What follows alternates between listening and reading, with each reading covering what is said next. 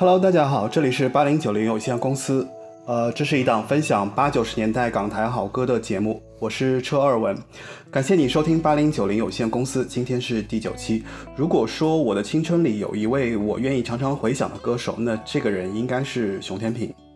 今天的节目，我们就来一起聊聊熊天平。这一期让我们告别我一个人自说自话。然后各种把柄被你们抓住的独播状态。然后本期节目呢，我邀请了我大学同学黑子，在他的中学时期也是熊天平歌曲的忠实粉丝，听听我们一起能带来那个时期关于熊天平和熊天平歌曲的回忆。让我们先来听一首他的《Mr. Moon》。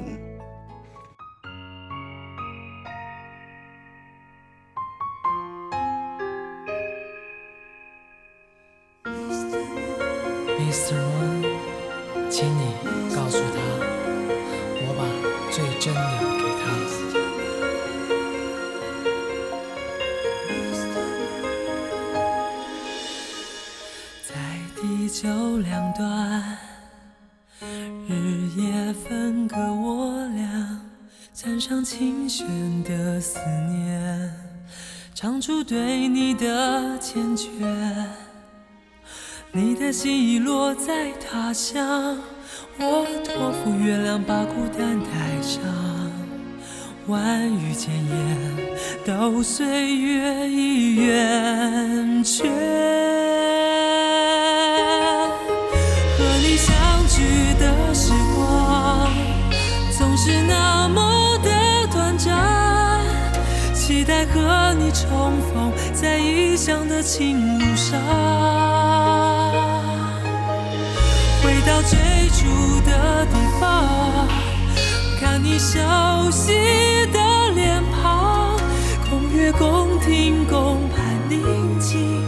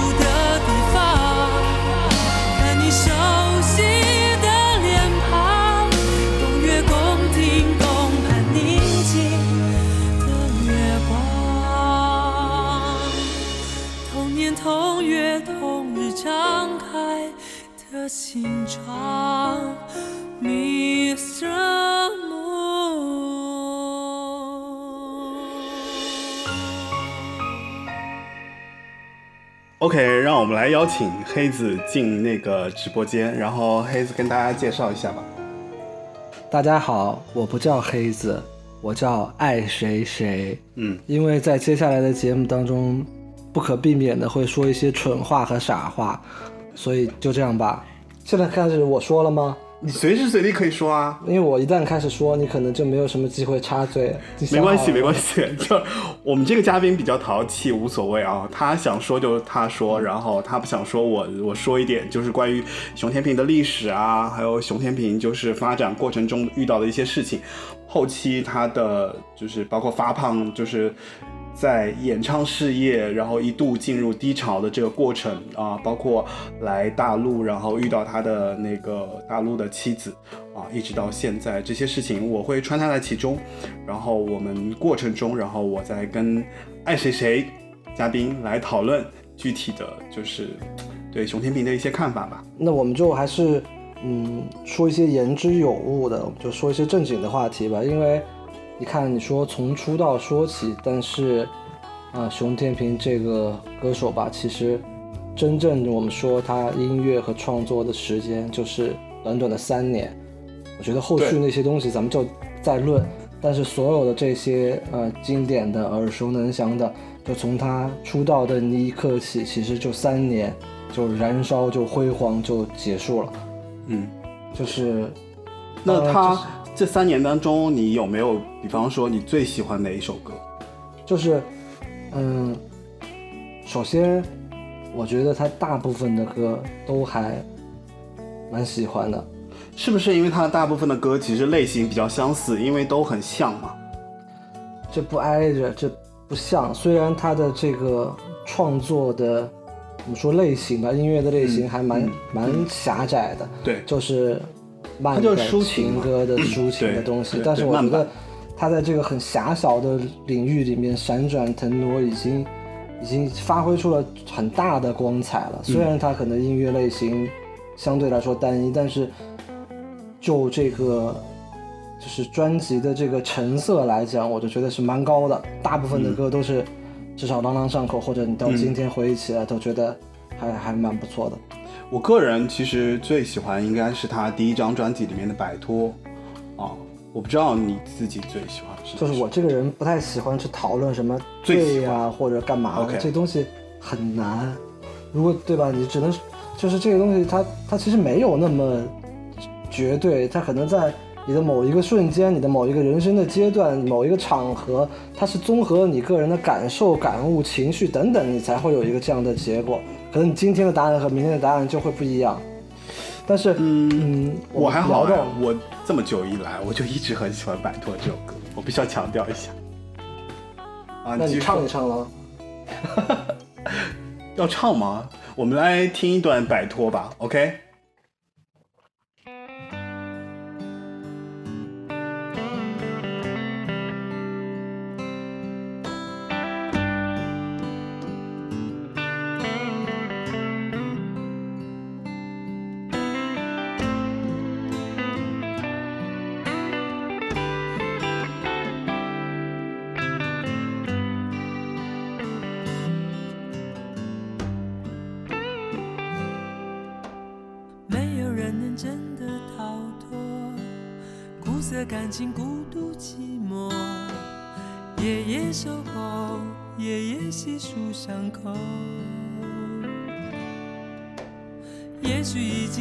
经心碎已久，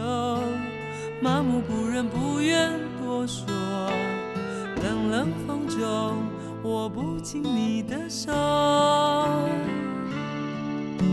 没人能摆脱这世间痴情的折磨。也许缘分安排了什么，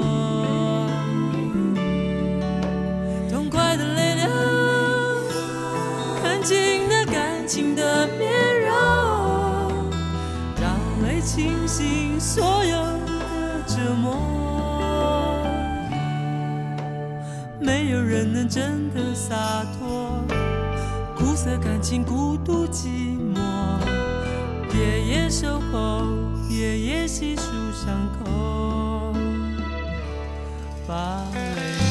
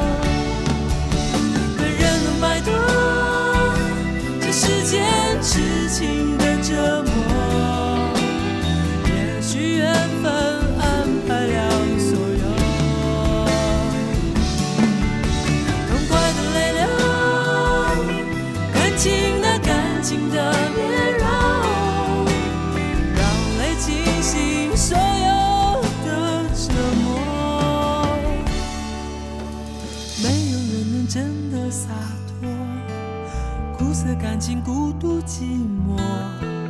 夜夜守候，夜夜细数伤口，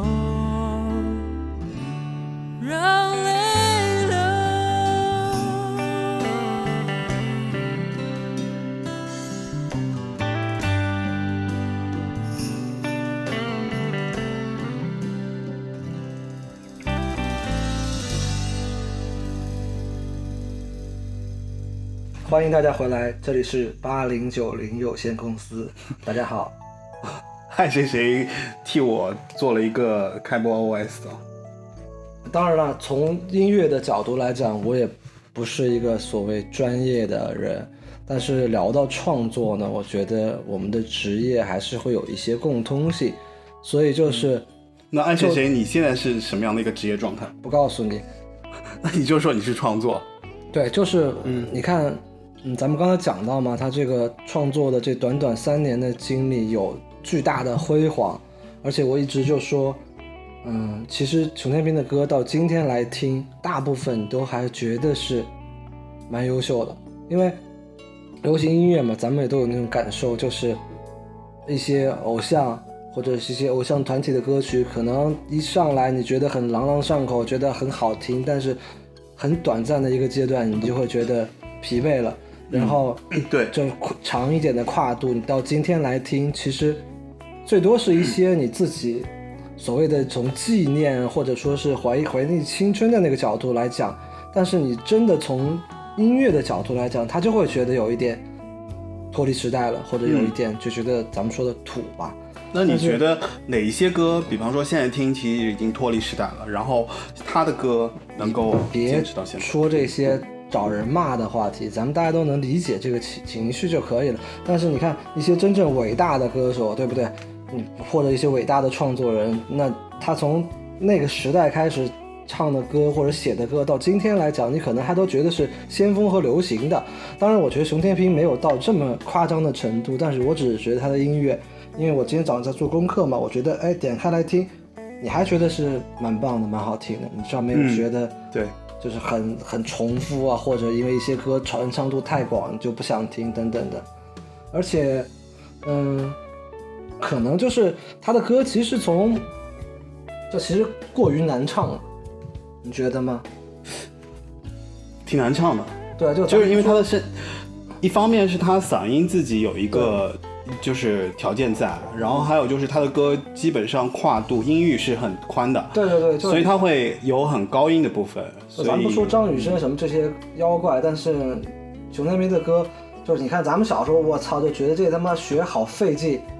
是吧？你学半天你会唱了，但其实你还唱不上去，嗯所以这可能是不是也会限制这个流传度啊？因为毕竟大家学一首歌都想去 KTV 怎么怎么样一下，虽然那个我我现在想起来，就是那个时候，其实听熊天平，你想那个时候我们算初中吧，对吧？我觉得还没有到就是后来暴露年龄吗？不是怀不是暴露年龄，是我我在回想嘛，就是那个时候，比方说我初中在听那个熊天平的时候，我觉得还没有到我听他歌要去 KTV 唱的这样的一个过程，对，所以我觉得还是好听比较重要，而且他的在那个时期，我个人觉得他的歌其实是唱出了就是那个时候。嗯，不知道算不算早恋吧，就是那个时候谈恋爱的一些很切中恋人的那种心情的一些部分的歌啊，基本上好多歌都是这样子的。呃，而且他的文案非常的悲情，笔调呢又很强化那个悲剧性格，蛮引人同情的吧。我现在想来，就是我每到，比方说有失恋的时候，我去听他的歌就非常治愈。为什么？因为他的歌里面就写出了很多很多，就是在恋爱过程中的一些小情绪啊，小就那种心态。我不知道你跟不跟我一样。我跟你不一样，我不经常失恋。这样有点不太好吧？diss 主持人。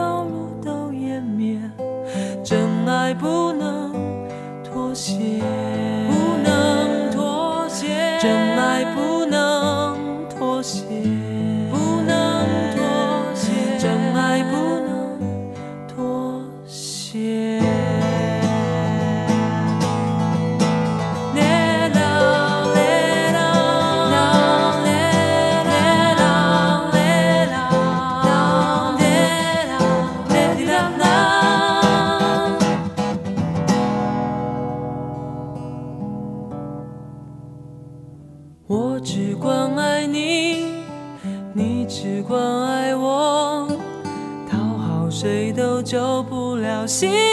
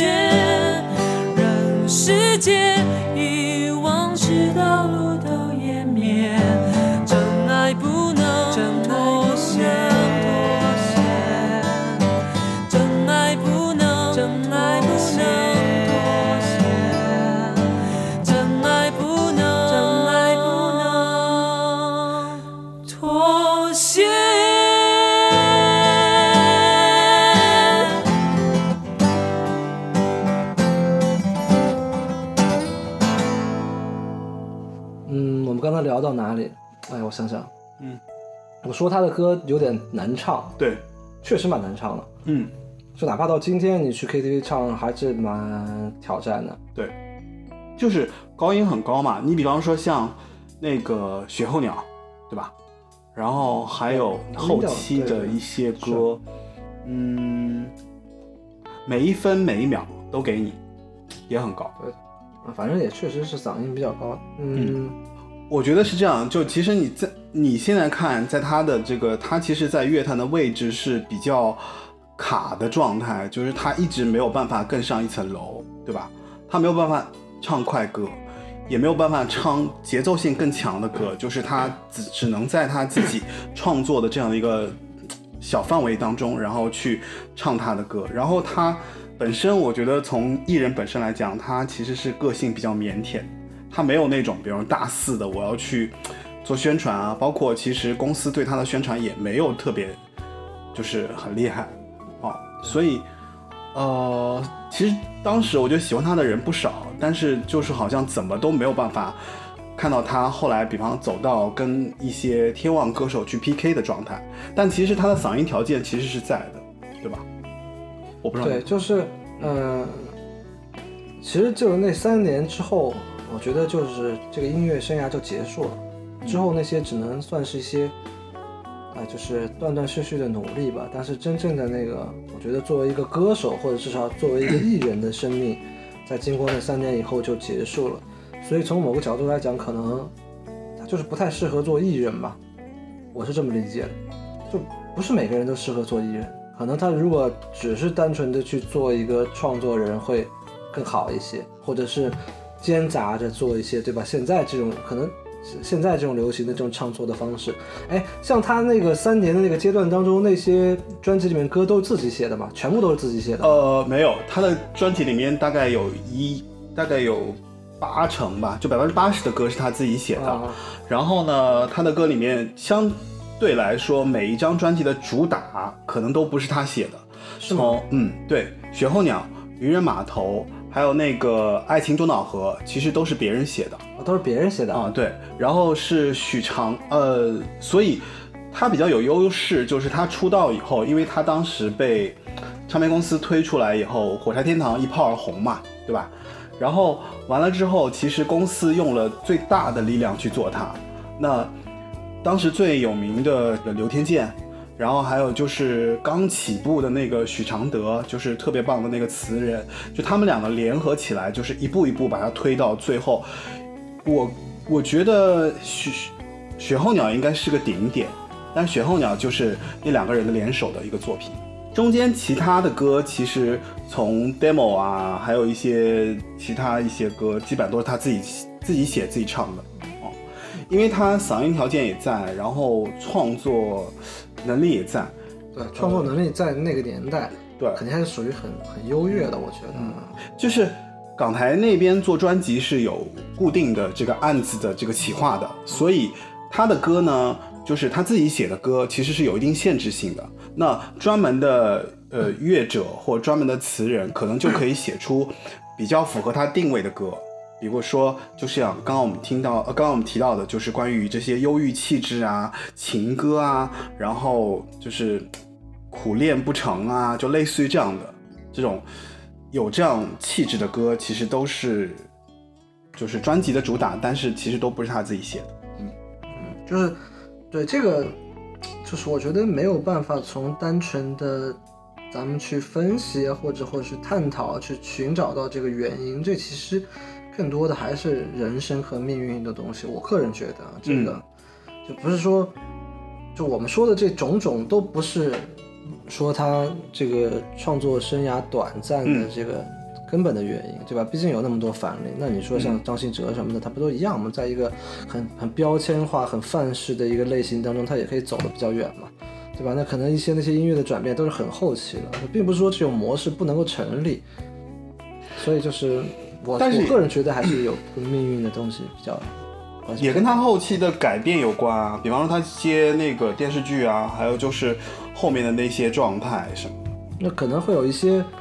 呃不明智的选择，当然也不能叫不明智了，因为只是说这种选择和变化会带来一些意外，带来一些这种命运转变的可能性嘛，嗯对吧？你不是熟嘛，可以跟大家具体讲一讲。但是这种东西就是你不能说，我觉得去拍一个古装的戏这就是错，对不对？还有那么多跨界的艺人呢，也不是拍古装戏，就是他当时是这样，就是他一开始呢，就是发了三张专辑嘛，然后发完三张专辑之后，整个人就处于一个可能非常火的状态，然后演艺公司啊就开始跟他签约什么的，然后他就签了一个电视剧。那签了电视剧之后呢，巧不巧就在去电视剧的途中，可能就出了车祸，然后就长时间在医院待着。那我不知道，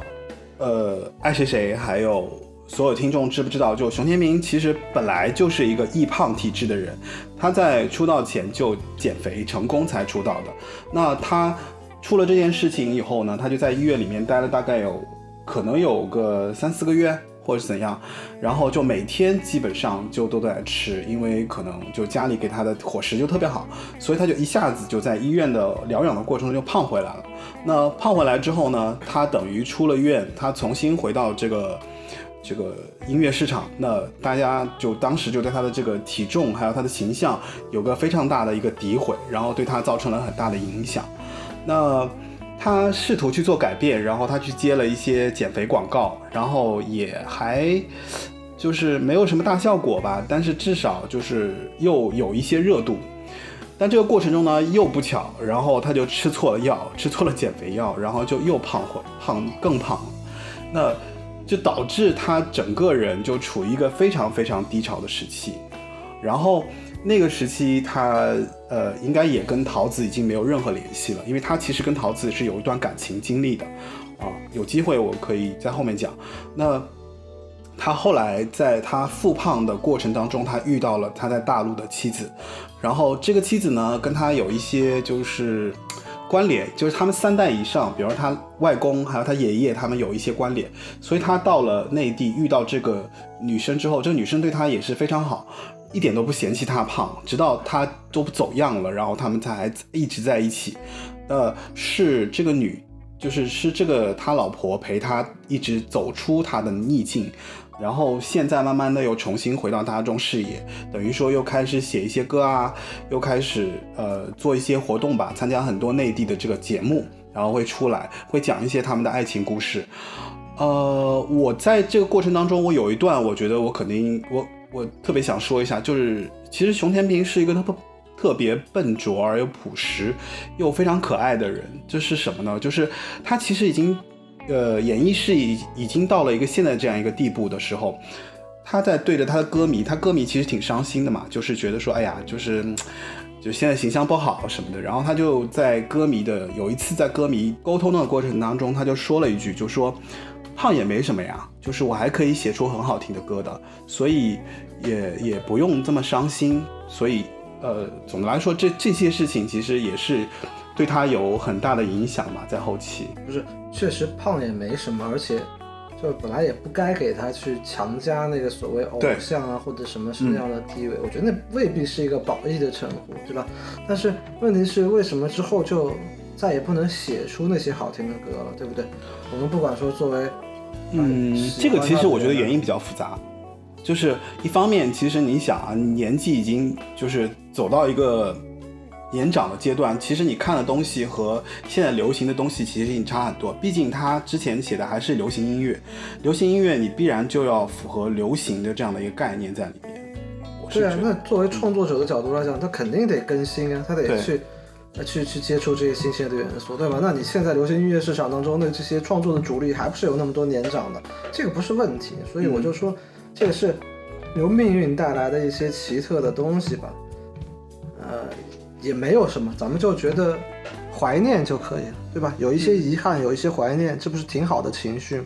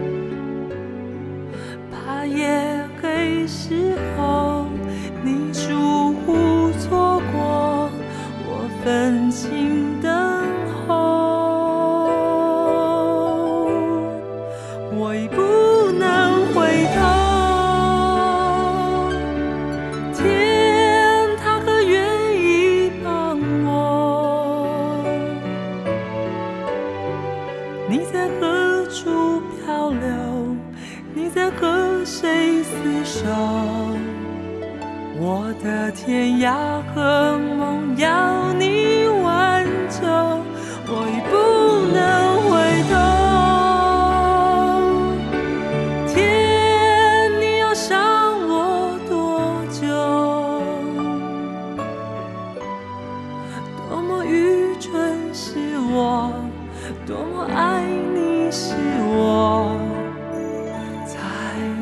会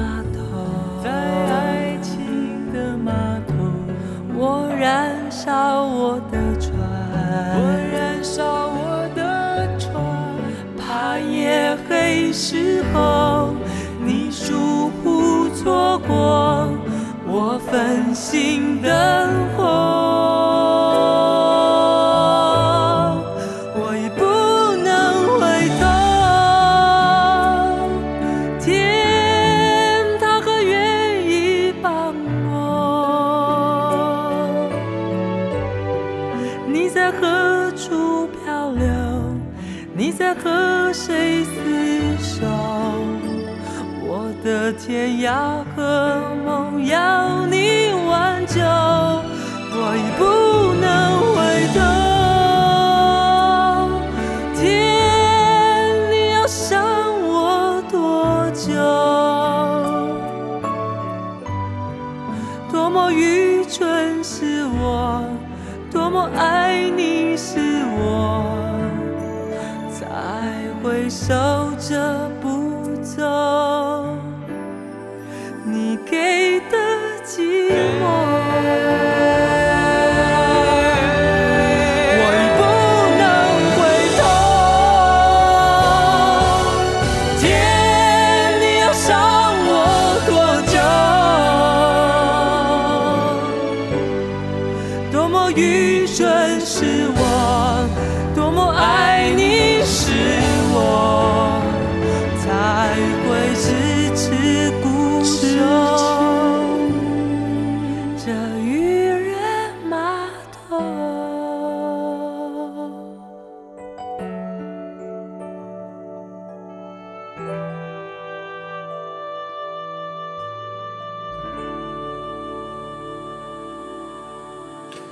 熊天平确实其实不是跟我的那个青春回忆那么紧密的，我觉得我听他的歌好像都感觉是在上大学之后，而且好像感觉好多对吧？就咱们都认识之后那个阶段才听的歌，没有觉得他那些歌曲跟比如说一些情感啊或者什么的东西特紧密。初中那会儿我肯定印象当中好像没有觉得听过他的歌，嗯，当然，因为他的本来这个专辑的数量也不多，歌的数量也不多，所以作为于我来说倒是都很熟悉，是真的。嗯就是你看，我觉得第一张专辑反而是我觉得它综合水平没有那么高的。因为第一张专辑当中会有一些，你现在比如说拉歌单，你会有一些哎忘记了，好像没什么听过或者没什么印象的歌，绝对有。有那么三四首吧，至少我觉得。但从之后，先发的第一张是渔人码头还是爱情多瑙河？爱情多瑙河，爱情多瑙河，对吧？但是渔人码头是那里边的歌，对不对？对，主打歌第一首歌，而且渔人码头是他跟齐秦一块儿唱的，我就是知道，知道。齐秦为了把他带出道，对对啊，因为夜夜夜本来不是齐秦唱的嘛，嗯，然后第一张片发完以后，然后应该再是那个火柴天堂，对吧？火山天堂是 EP 吧，对吧？然后火就山天堂是 demo 的 EP demo 的 EP，然后就突然就特别火，然后再往下，哎，我就觉得像水候鸟啊，像什么，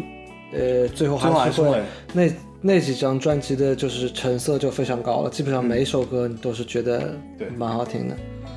实际上，我觉得他的音乐之所以牛逼是，就是在目前台湾音乐史上，能通过 demo 发专辑的人几乎寥寥无几，他是算一个。你看，即使是张雨生都没有，好像也没有发过 demo，就他是直接拿 demo 来出专辑，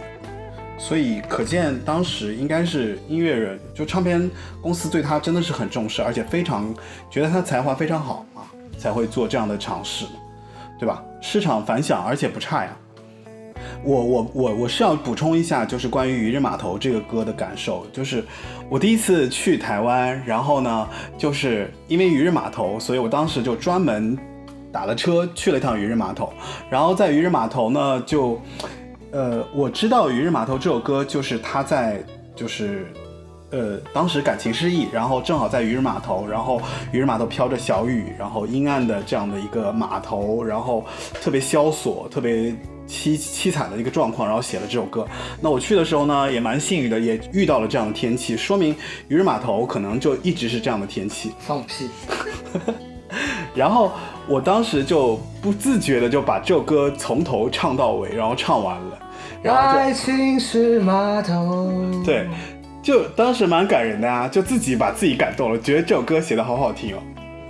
哎，那你难道没有对他就是跟许茹芸那个《你的眼睛》会有一些但那两首歌蛮土的，因为一般合唱的歌就会土。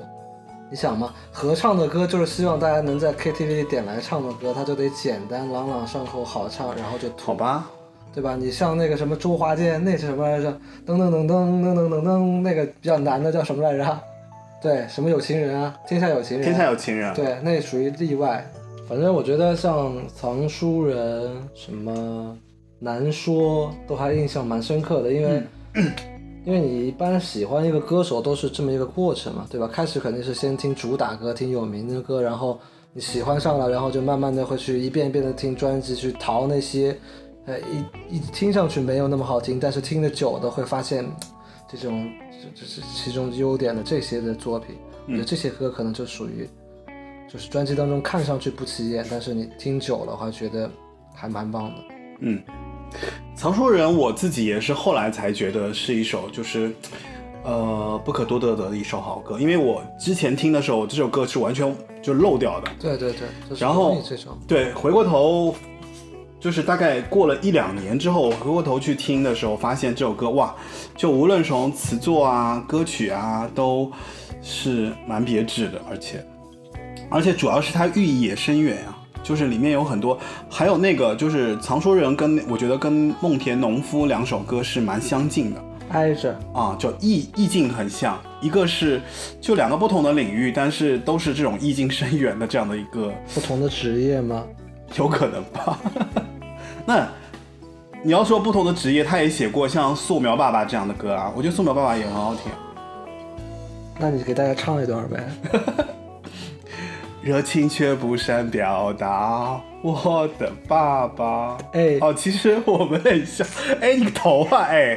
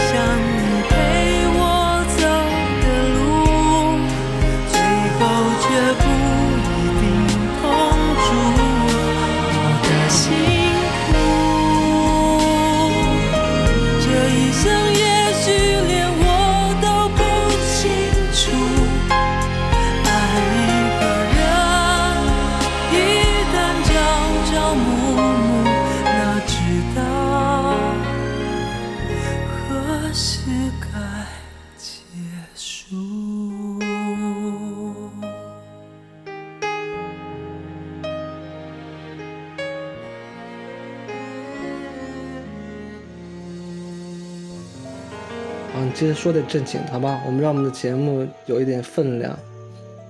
正经的。对接着说，接着，就其实跟他个性有关了，因为他其实个性本身是一个，我就前面说了嘛，就是他的个性还是比较笨拙和朴实的。那一开始，我就我讲一个他之前的事情吧，就是最早期的时候，就是跟他个性有关，就是他第一次面对媒体，然后在一个拍照的拍照的场合，那当时他还没有发片，然后他已经减下了那身肥肉，然后跟着师兄师姐齐秦啊、李翊君啊、许茹芸等人一起去拍那个大合照的那个宣传照，然后呢，各家的娱乐新闻都来采访，那小师弟就在后面，对吧？呃，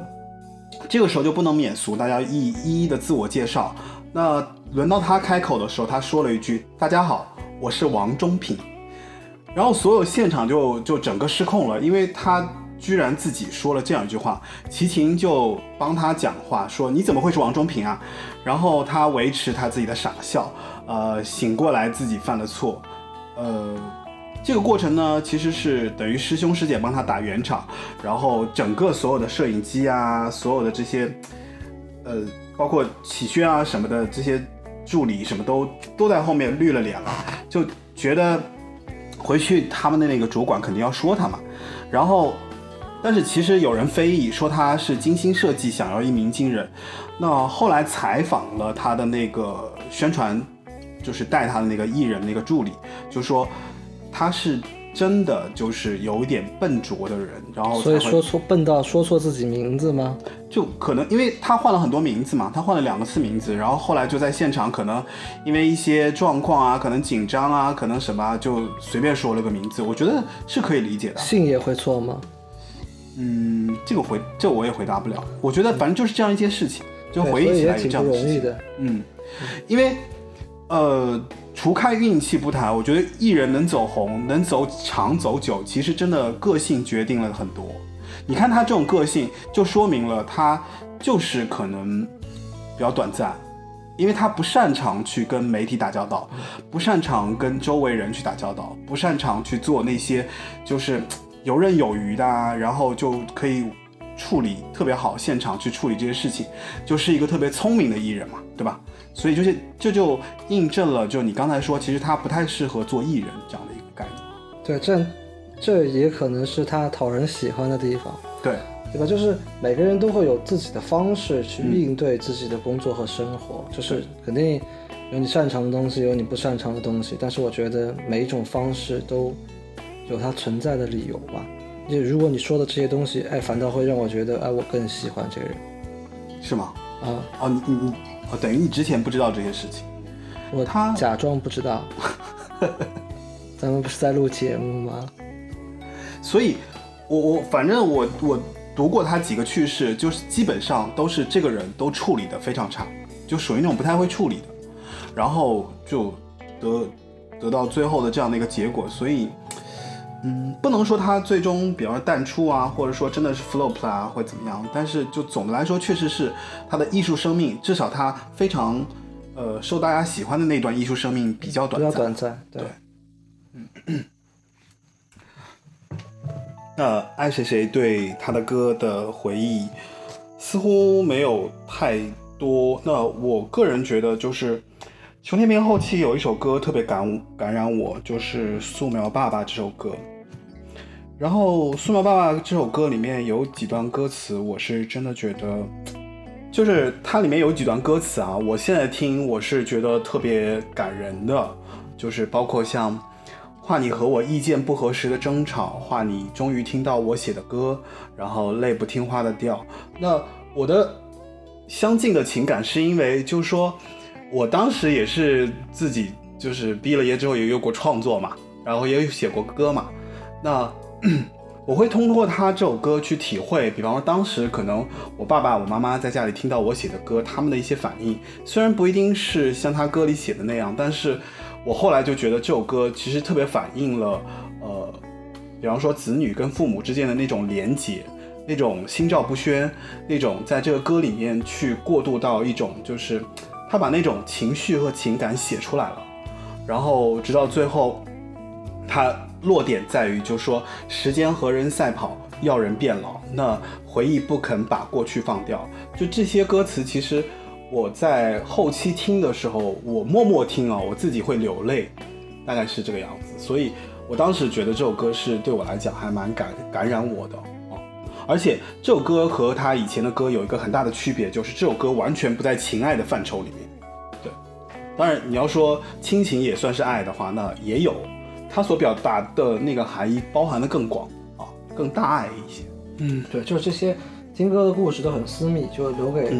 听众们自己去分享嘛。对，每个人都有一些自己的故事和音乐相关的瞬间，那可能会因为这些事情，你会更喜欢某首歌，或者某喜欢歌，更喜欢某个歌手。哦。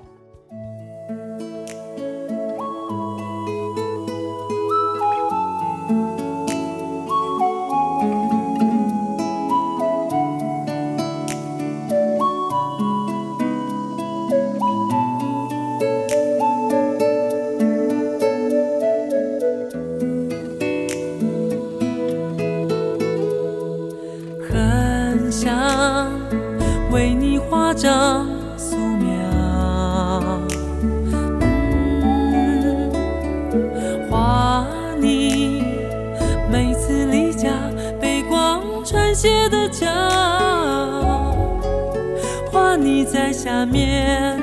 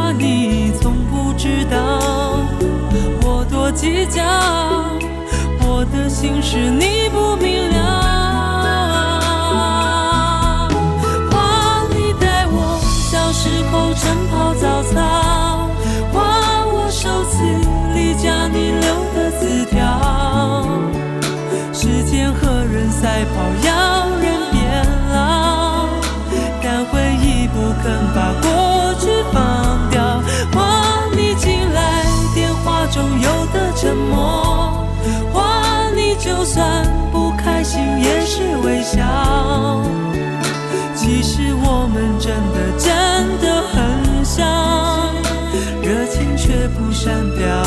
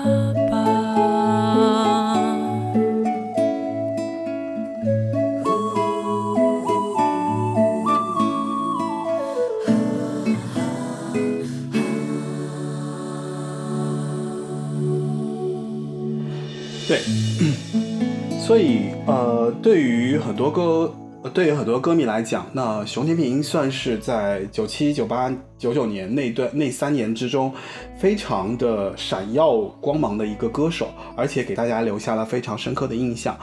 呃，至少在我现在看来呢，当时的三张专辑都是有一个非常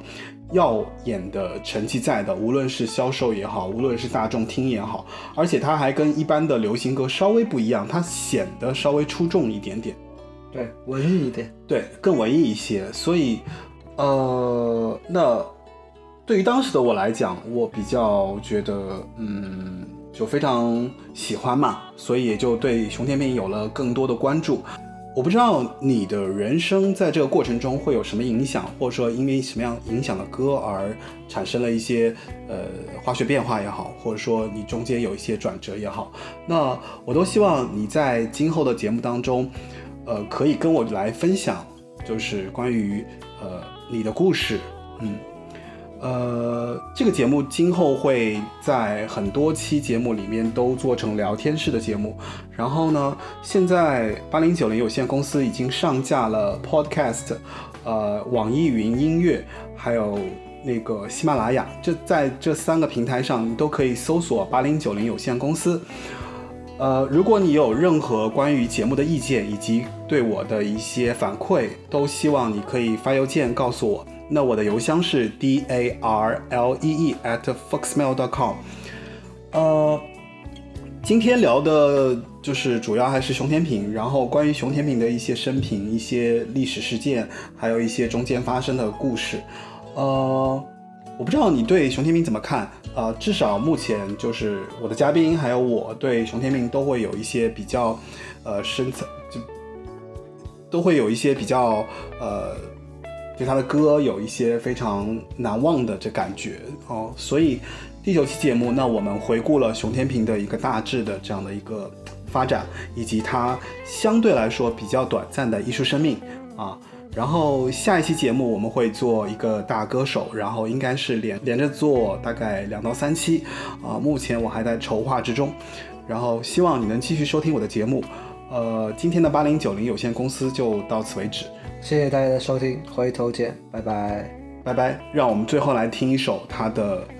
呃，比较成名的作品《雪候鸟》。